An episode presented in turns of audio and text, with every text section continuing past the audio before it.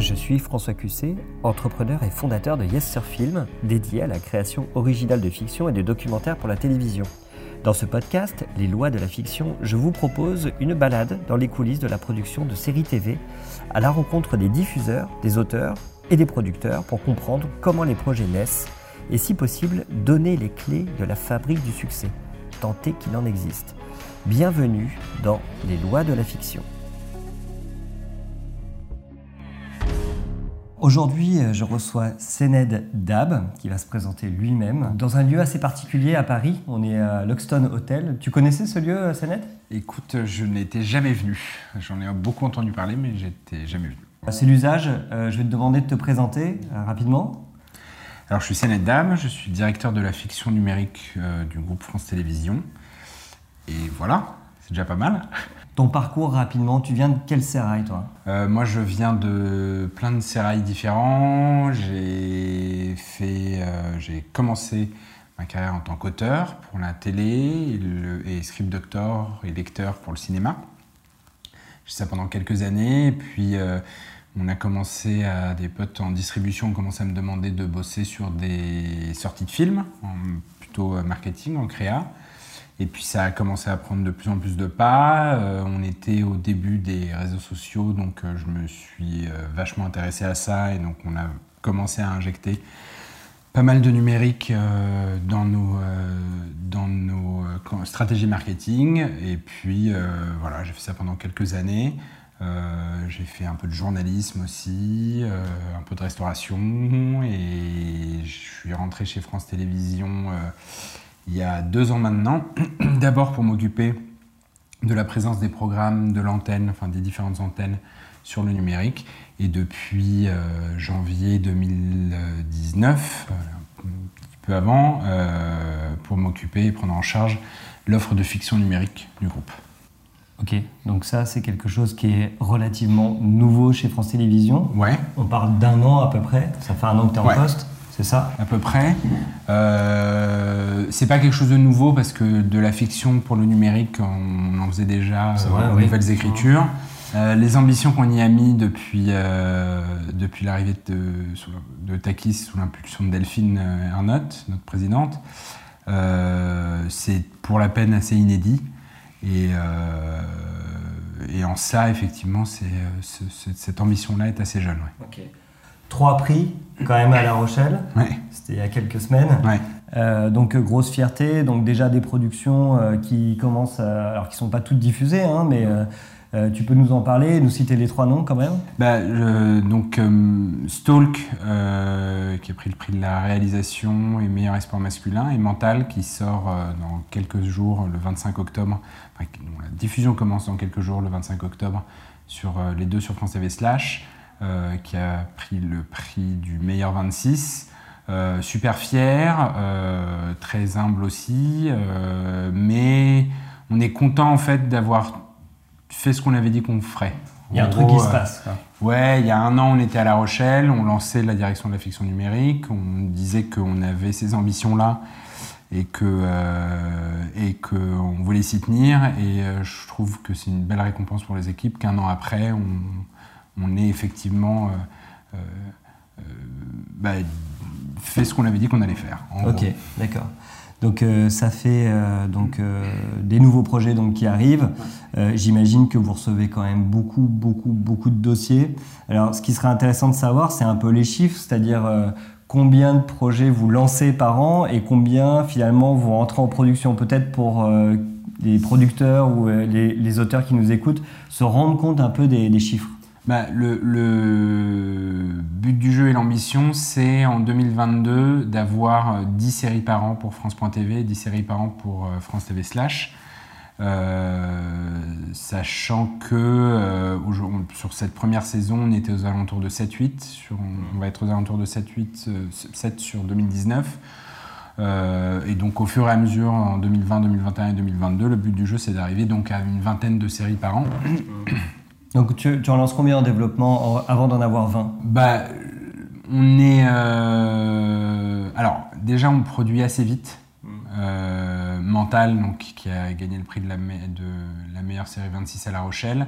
Euh, on a commencé l'écriture. en rentrant de La Rochelle l'année dernière.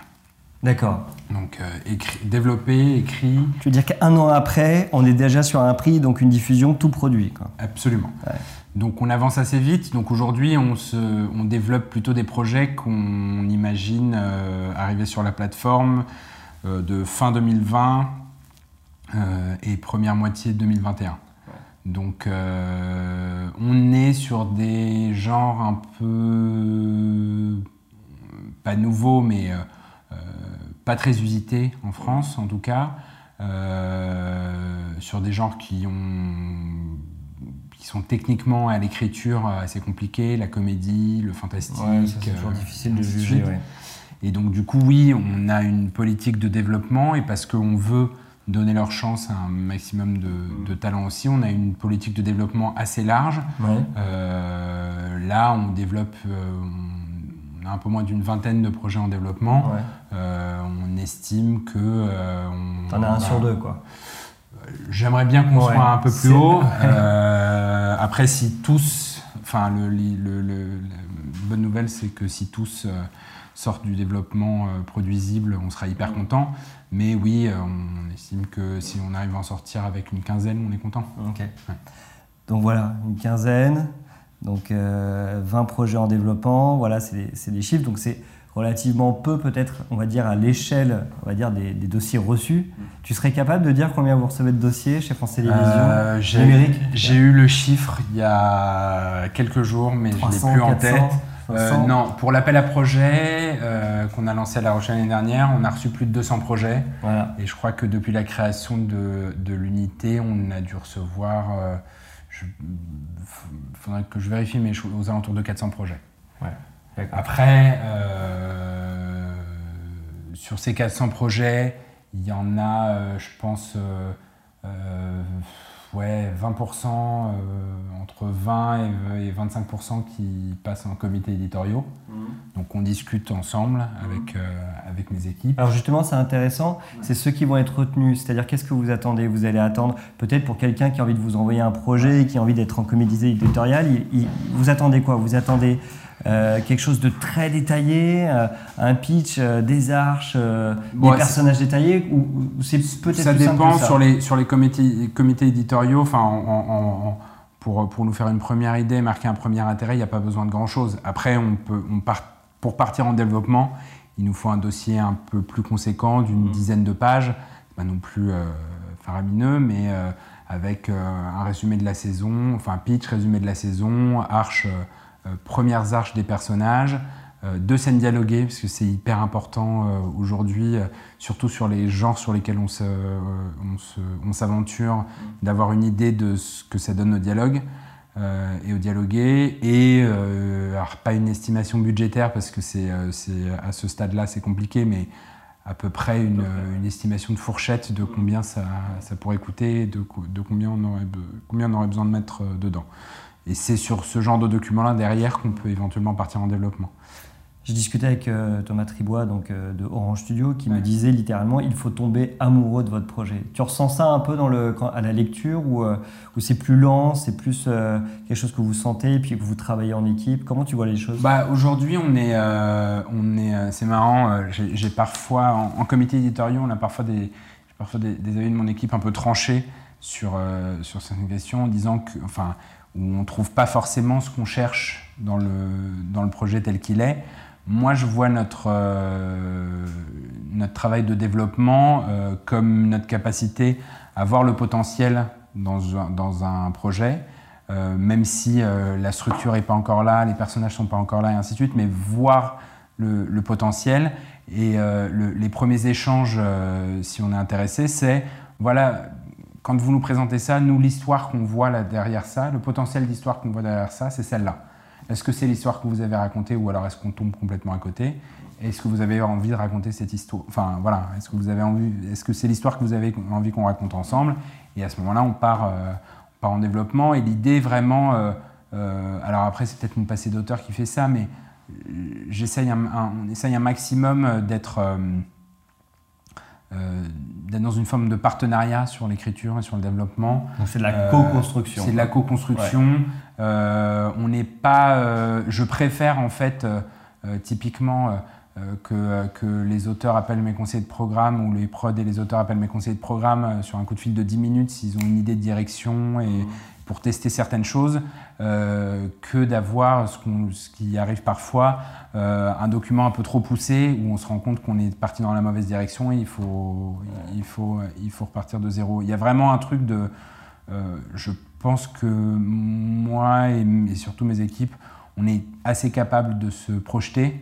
Il y a toujours un peu la peur, je crois, de, se dire bah, euh, si, on, si on, propose cette idée pas finie, euh, ils vont s'arrêter à cette idée, et si ça bloque, ça bloquera sur cette idée, ils ne seront pas capables de passer à autre chose ou de, de, se projeter sur ce, que cette idée peut donner au final. Et je pense qu'on a assez. Euh, sur cette question-là, on est assez ouvert justement et assez flexible pour justement pouvoir l'être. Et donc vous êtes très ouvert aussi sur les, euh, les, appels à projets, sur les producteurs. Alors je sais qu'il y a les appels à projets plus spécifiques avec des thématiques, mais bien évidemment j'imagine que c'est très ouvert à tout le monde. Enfin voilà, si l'idée est bonne, euh, vous allez regarder d'abord l'idée. C'est très ouvert à toutes les prods. À toutes les prods sans exception. pas les plus les grosses que les petites. Pas plus les grosses que les petites. Sur l'appel sur à projet, on a reçu autant de de gros groupes, de propositions de gros groupes que de propositions de petites prod indépendantes. Euh, mental, c'est Black Sheep Film, mais c'est une petite prod indépendante adossée en copro avec une grosse structure qui est en démol, Shine. Euh, Silex, c'est une prod indépendante euh, pour, pour Stalk. et puis à, côté de ça, on fait Scam avec enfin GTV chez Banijay. c'est pas ce qui prime avant tout, c'est le, le, le projet. Euh, ouais. non, mais alors moi, c'est c'est souvent des débats qu'on a entre producteurs euh, quand on se croise. C'est Ah, t'as un projet, bah ouais, mais t'es trop petit, t'y arriveras jamais. puis un autre qui va dire Mais non, mais il faut se mettre avec un gros, il faut se mettre avec un ciné TV ou quelque chose comme ça. Et moi, je me bats à leur dire Mais non, mais pitchez vos trucs. Euh, si c'est génial, déjà, vous serez écouté. Mm. Et puis après, si votre si l'intérêt est formulé, de toute manière, ce sera des armes d'autant plus importantes pour mieux négocier votre coprod après. Bien sûr. Donc, euh, c'est pas du tout un prérequis pour vous de vous dire soyez gros, travaillez qu'avec des gros. Non, et puis effectivement, si on sent que euh, au travail et pendant le développement, de toute façon, c'est des choses qu'on voit assez vite. Hein, si en face de nous, on a un producteur qui a les épaules ou pas, si on a un doute là-dessus, euh, le, ce qui prime encore avant tout, c'est le projet. Donc on en parle avec la prod. On se dit bon, c'est est-ce que, est-ce que tu penses voilà, est-ce que tu penses que tu, tu, tu, peux te, tu peux gérer ça tout seul ou mmh. toute seule? Euh, Est-ce que ce serait pas intéressant d'aller s'appuyer sur, euh, sur, sur au moins sur notre structure ou quelque chose Et puis voilà. Cette idée de la co-construction qui revient tant dans l'écriture que dans la production. Ok, bon ça c'est clair. Euh, on peut parler un peu de chiffres aussi, par exemple, aussi pour les producteurs qui nous écoutent, qui veulent savoir un peu ce que ça représente, entrer en développement, la traduction financière de ça. C'est quoi à peu C'est comme pour nos, enfin comme pour euh, tous nos développements chez France Télévisions. Mmh. Euh, le producteur nous file un devis d'écriture mmh. sur des livrables, une liste de livrables qu'on euh, sur lesquels on se met d'accord euh, ensemble. Et, euh, et, et, et on fait 50-50. D'accord. on met 50%, de, La, de, la valorisation du développement. Et c'est quoi? C'est vraiment l'écriture de tous les épisodes ou ça va être juste le pilote ou ça va être ça dépend des ça dépend des situations. ça dépend du, du temps qu'on a aussi. Mmh on va peut-être lancer des développements si on, si on, on sait qu'en face, euh, on a, parce qu'on on connaît le travail du scénariste, qu'on a un dialoguiste hors pair, et ben on va peut-être juste commander euh, la structure pour être sûr euh, et, et, tout de suite partir en prod avec le reste de l'écriture. On va, enfin, c'est du, du cas par cas. C'est du, selon, ok. Et un autre chiffre, c'est peut-être pour les épisodes. Alors là, ça dépendra aussi de la durée, mais tu as à peu près une, une fourchette, un prix minute ou quelque chose Ouais, on est entre euh, selon les projets, euh, parce que je sais que quand on donne une fourchette à des producteurs, souvent le devis qui revient et comme par hasard calé sur le chiffre de la fourchette haute. Ah oui, Euh, mais, mais on a des administratrices, de, enfin une administratrice et des administrateurs et actrices de production euh, hors pair. Qui posent les bonnes questions. Qui posent les bonnes questions. Ouais, et d'accord. bien évidemment, on ne va pas financer de la même manière un huis clos qui se passe euh, entre trois personnages et euh, une série un peu plus ambitieuse euh, avec des scènes d'action et, et ainsi de suite. Mais on est entre 3 et 4 000 euros la minute en moyenne euh, euh, sur, nos, euh, sur nos productions Ok, en d'accord. apport chaîne. Alors toi, tu as un passé, on en a, on a discuté un peu au début, mais euh, euh, la production, bon, c'est évident, tu es dans une chaîne, tu es coproducteur des projets. La promotion, ça c'est souvent quelque chose qui avait été un peu zappé ces dernières années. On s'attachait à produire, un peu moins à se dire qu'il fallait communiquer sur les projets. Ce qui, à l'inverse, nos, nos amis américains euh, faisaient 50-50. hein. Ils disent on produit, on met autant d'argent que dans la communication. C'est euh, c'est une vision qui est importante pour toi aussi de se dire qu'un bon programme, c'est aussi un bon programme qui est bien communiqué? Bah, on part du principe que euh, on est dans un groupe qui a, euh, si on compte Slash et France.tv, euh, sept chaînes et un peu plus à, à, à faire entendre en communication, euh, avec des priorités différentes pour chaque chaîne, euh, avec un temps de parole et puis des budgets euh, et, un, et un temps de communication euh, limité. On ne peut pas aujourd'hui mettre la même pression publicitaire et marketing sur tous les projets que, que, qui sont diffusés sur toutes nos antennes, qu'elles soient linéaires ou, non il y a des choix à faire. Il y a des choix à faire. Et Mais toi, tu défends ça en interne, tu vas leur dire non, mais euh, un programme, ça sort, il faut communiquer à bloc dessus, il faut être Ah. malin, il faut utiliser le digital. J'ai la, ch- la chance euh, d'avoir euh, et de travailler avec des équipes de com euh, très compréhensives et, euh, et, et- et très engagées justement sur la transformation du groupe. Donc évidemment, quand on, on a un phénomène comme Scam, eh ben, on le soutient. Quand on a une série de qualité comme Mental, euh, on la soutient. Euh, Parlement, euh, notre, une de nos premières grosses séries pour France.tv, pareil. Mais, et, ça, ça va jusque dans le choix des projets, effectivement, je vais toujours assez systématiquement aller chercher le concept dans les projets qu'on va lancer. Parce que, sans dire de gros mots, mais le- projet et la fiction et la série en elle-même, l'histoire en elle-même doit être déjà un objet de marketing.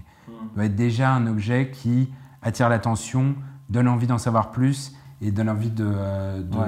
de regarder. Justement parce que On rejoint tous un peu les la projets- notion de high concept aussi. Exactement. Ouais, d'accord. C'est-à-dire quelque chose de très marquant que tu arrives à pitcher en une phrase et qui suscite l'intérêt. Exactement, Voilà, un point de départ très fort, des prémices très fortes euh, qui suscitent l'intérêt, qui, qui ouvrent des promesses Mm. de, de, conflits et d'enjeux euh, euh, pour, pour toute une saison. Ok. Euh, J'ai vu quelque chose aussi qui avait l'air important pour toi, c'est le côté international des prods. C'est-à-dire qu'aujourd'hui, et d'ailleurs c'est vrai hein, chez tous, hein, euh, euh, producteurs, euh, diffuseurs, distributeurs, rappellent souvent, faites des projets qui peuvent s'exporter. Faites des projets qui peuvent avoir une résonance dans le monde entier, qu'on va pouvoir soit adapter, ça a été même d'ailleurs dans le cas inverse avec Scam aussi, mais voilà, faites des projets internationaux. Ça, ça c'est aussi quelque chose que vous regardez dans le comité de lecture. Bah, en gros, mon, euh, mon, euh, comment dire, ma, ma- ma balance de choix et de, euh, et- et d'appréciation d'un- d'un projet qui prend encore une fois en compte le, le côté concept et conceptuel fort, c'est justement le marché international. Le- Aujourd'hui, notre offre, elle est complémentaire de celle de Netflix, dans le sens où on n'est pas là pour concurrencer Complémentaire, les pas en opposition. plateformes. On n'est pas là pour les concurrencer, on n'a pas les moyens, on n'a pas le public encore euh, aujourd'hui. euh, donc euh, voilà. Le- notre boulot, c'est de faire des propositions que justement les plateformes internationales, même quand elles essayent de faire du local, ne peuvent pas avoir. Justement parce que la plupart du temps, ces plateformes cherchent et ont besoin de projets qui marchent en France, mais qui marchent aussi dans le reste du monde, tels qu'ils sont faits. Aujourd'hui, moi, euh, je vais plutôt aller chercher des, projets qui sont profondément ancré dans le tissu socioculturel français, très référencé, pour, parler à un public qui est extrêmement difficile, et on le voit avec la réception. Alors, ça va de mieux en mieux, hein, mais euh, on a mis du temps avant de commencer à arriver à avoir des, euh, euh, des, Netflix Originals français qui répondaient à, une envie du public. Et, on ne sait pas trop quoi parfois. Hein.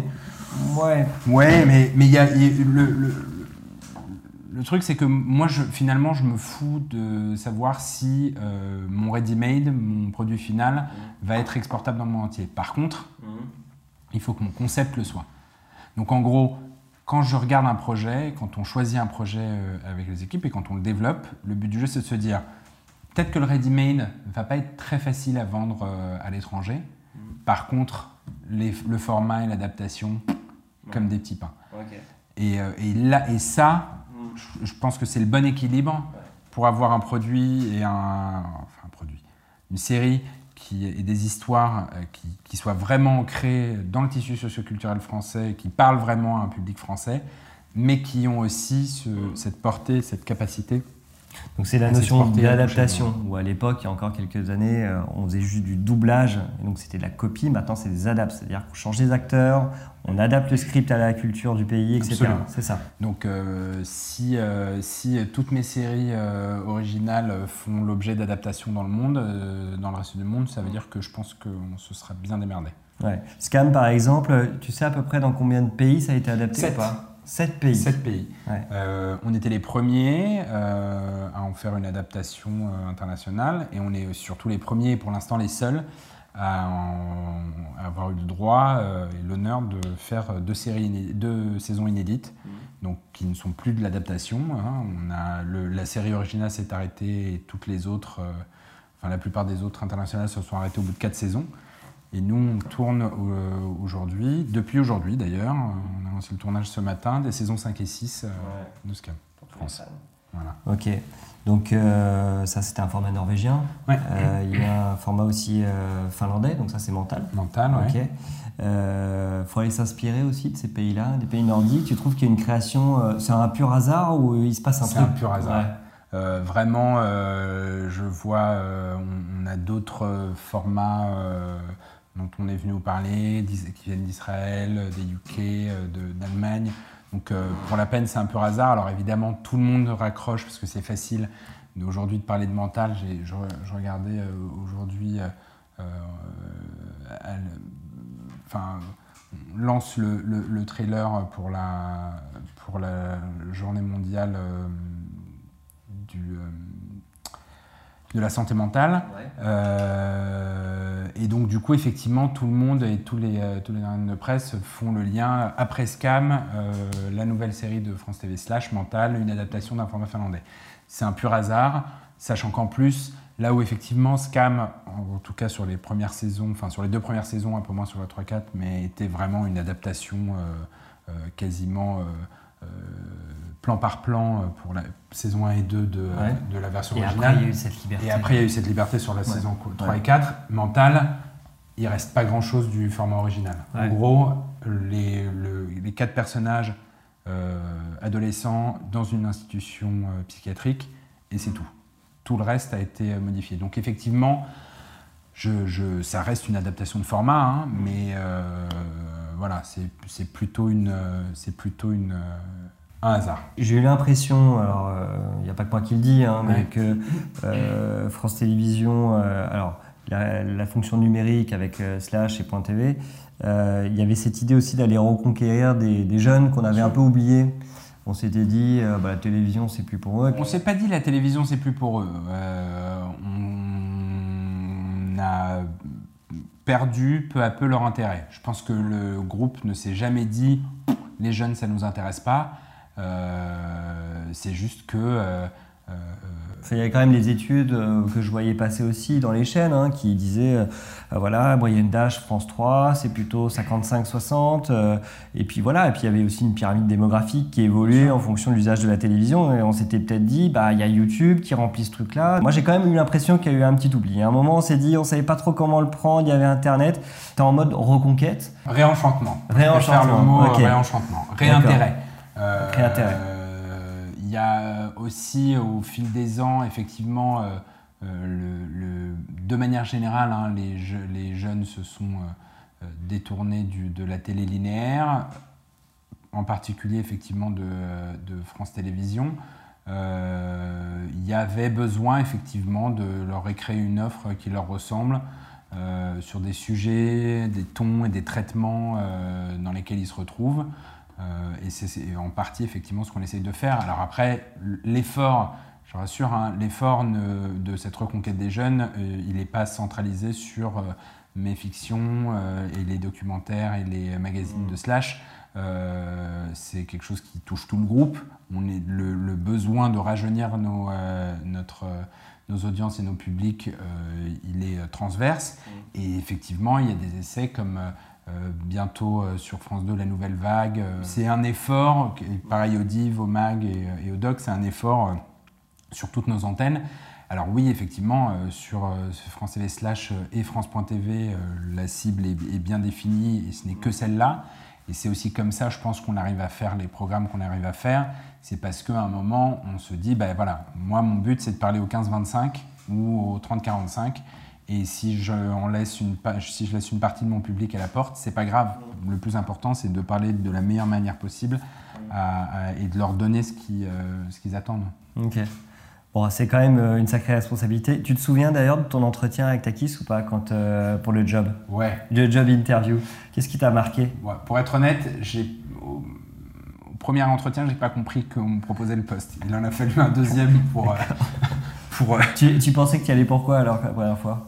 Pour parler de... quoi. non, mais, mais oui, euh, des échanges pour parler de mes activités euh, précédentes euh, au numérique de France Télévisions et, et voilà.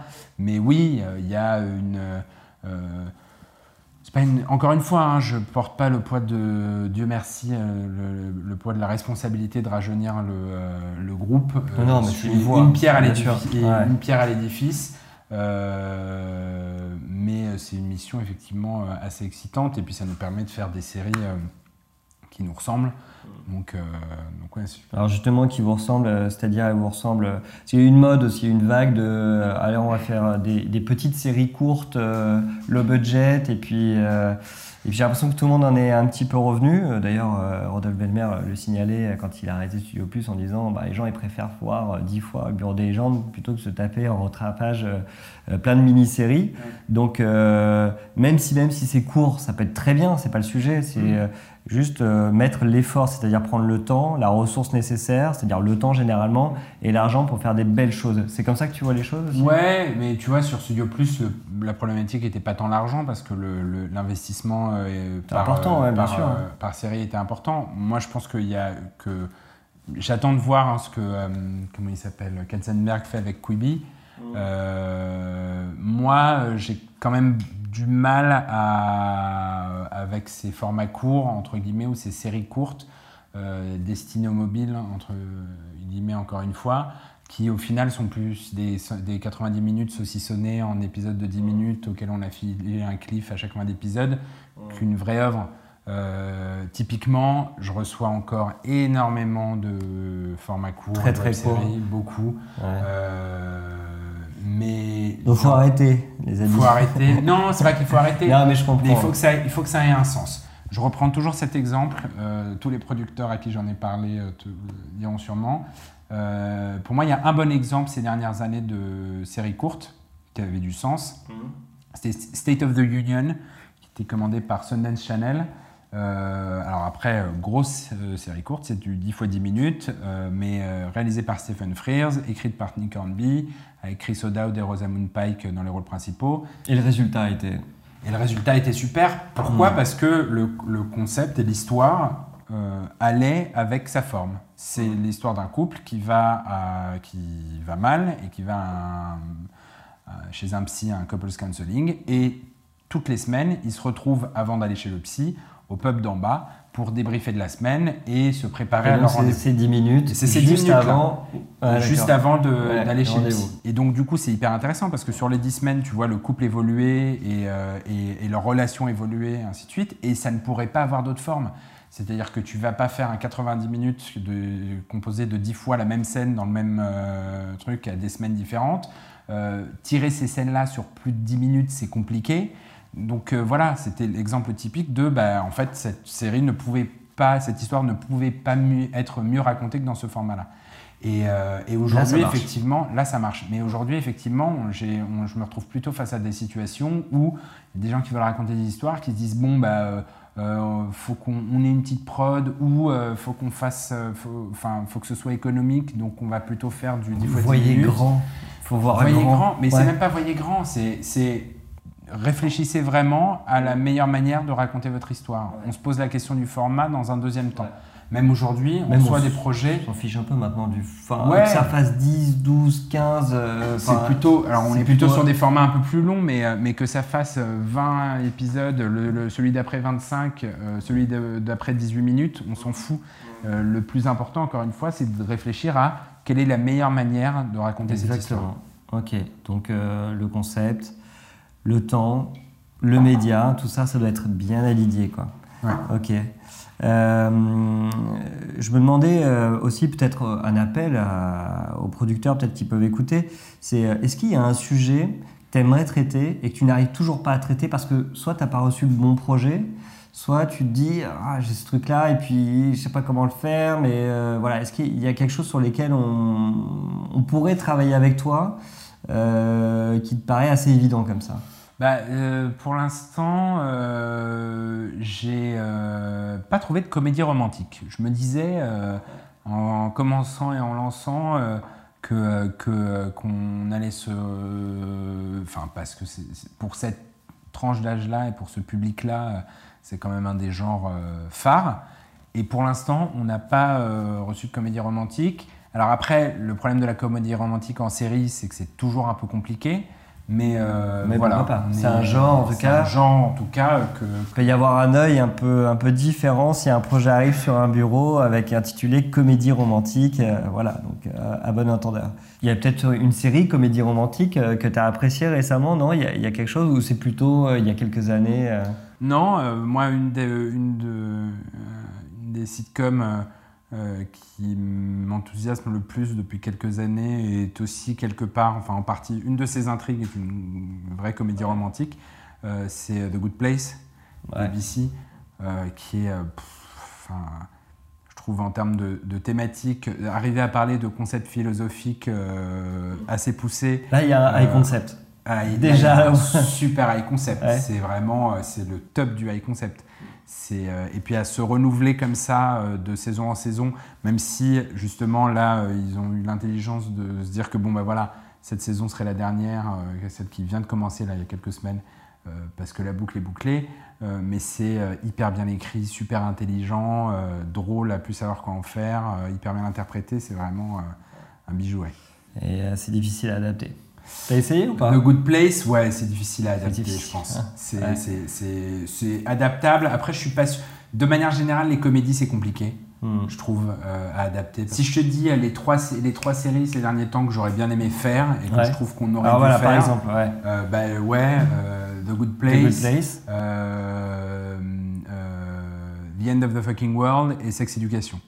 Sex Education, je pense que c'est enfin, c'est pas mon plus grand échec. On n'était pas là, c'est créé au UK et ainsi de suite. Mais vraiment, pour la peine, c'est parfaite Slash. Ah, J'aurais aimé, aimé voir passer le projet. Et, euh, et, là, c'est. Et c'est complètement. Euh, enfin, c'est génial, c'est service public, c'est super. Après, moi, mes, mes, monuments de tous les temps, euh, bah, The Wire, mm. Indépassable, Six Feet Under, tout là-haut. Et moi, il y a une série c'est plutôt du. Euh, ça va être un peu obscur. C'est une série qui s'appelle Rubicon, euh, qui passait sur AMC, si mes souvenirs sont bons, qui était une série AMC, une série d'espionnage hyper bien écrite, très très tenue et qui, et qui a été annulée en pire, en plus la pire façon d'annuler une série qui a été annulée après la diffusion de la, de la première saison. Donc du coup, en gros, la saison se finit par un cliff de, de dingue. Et t'as plus rien t'as plus rien derrière, c'est fini. C'était vraiment. euh, Ouais, il doit y avoir deux trois mecs sur internet qui ont dû imaginer. euh, si- Vous retrouverez peut-être ces nets d'ailleurs dans les forums, à mon avis, dédiés à Rubicon, euh, pour savoir euh, la suite.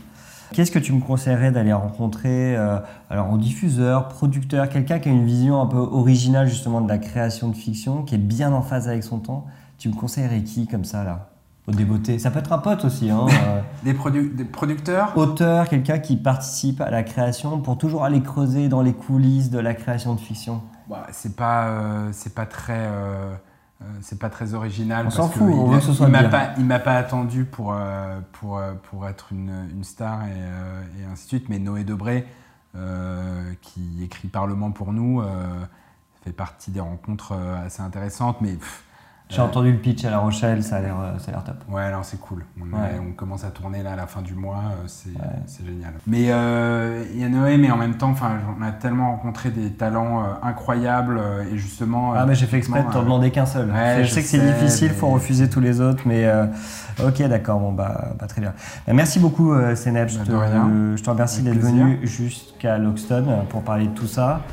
J'espère que cet épisode vous sera utile et qu'il permettra de faire éclore de nouveaux projets. Encore merci à toi, Sénep, pour ton temps. Et pour rappel, vous pouvez transmettre vos projets de fiction à l'adresse suivante fictionnumérique.francetv.fr fiction numérique tout attaché donc francetv.fr Quant aux lois de la fiction, vous pouvez retrouver les épisodes sur toutes les plateformes, Apple Podcasts, Spotify, Deezer, donc à très très vite.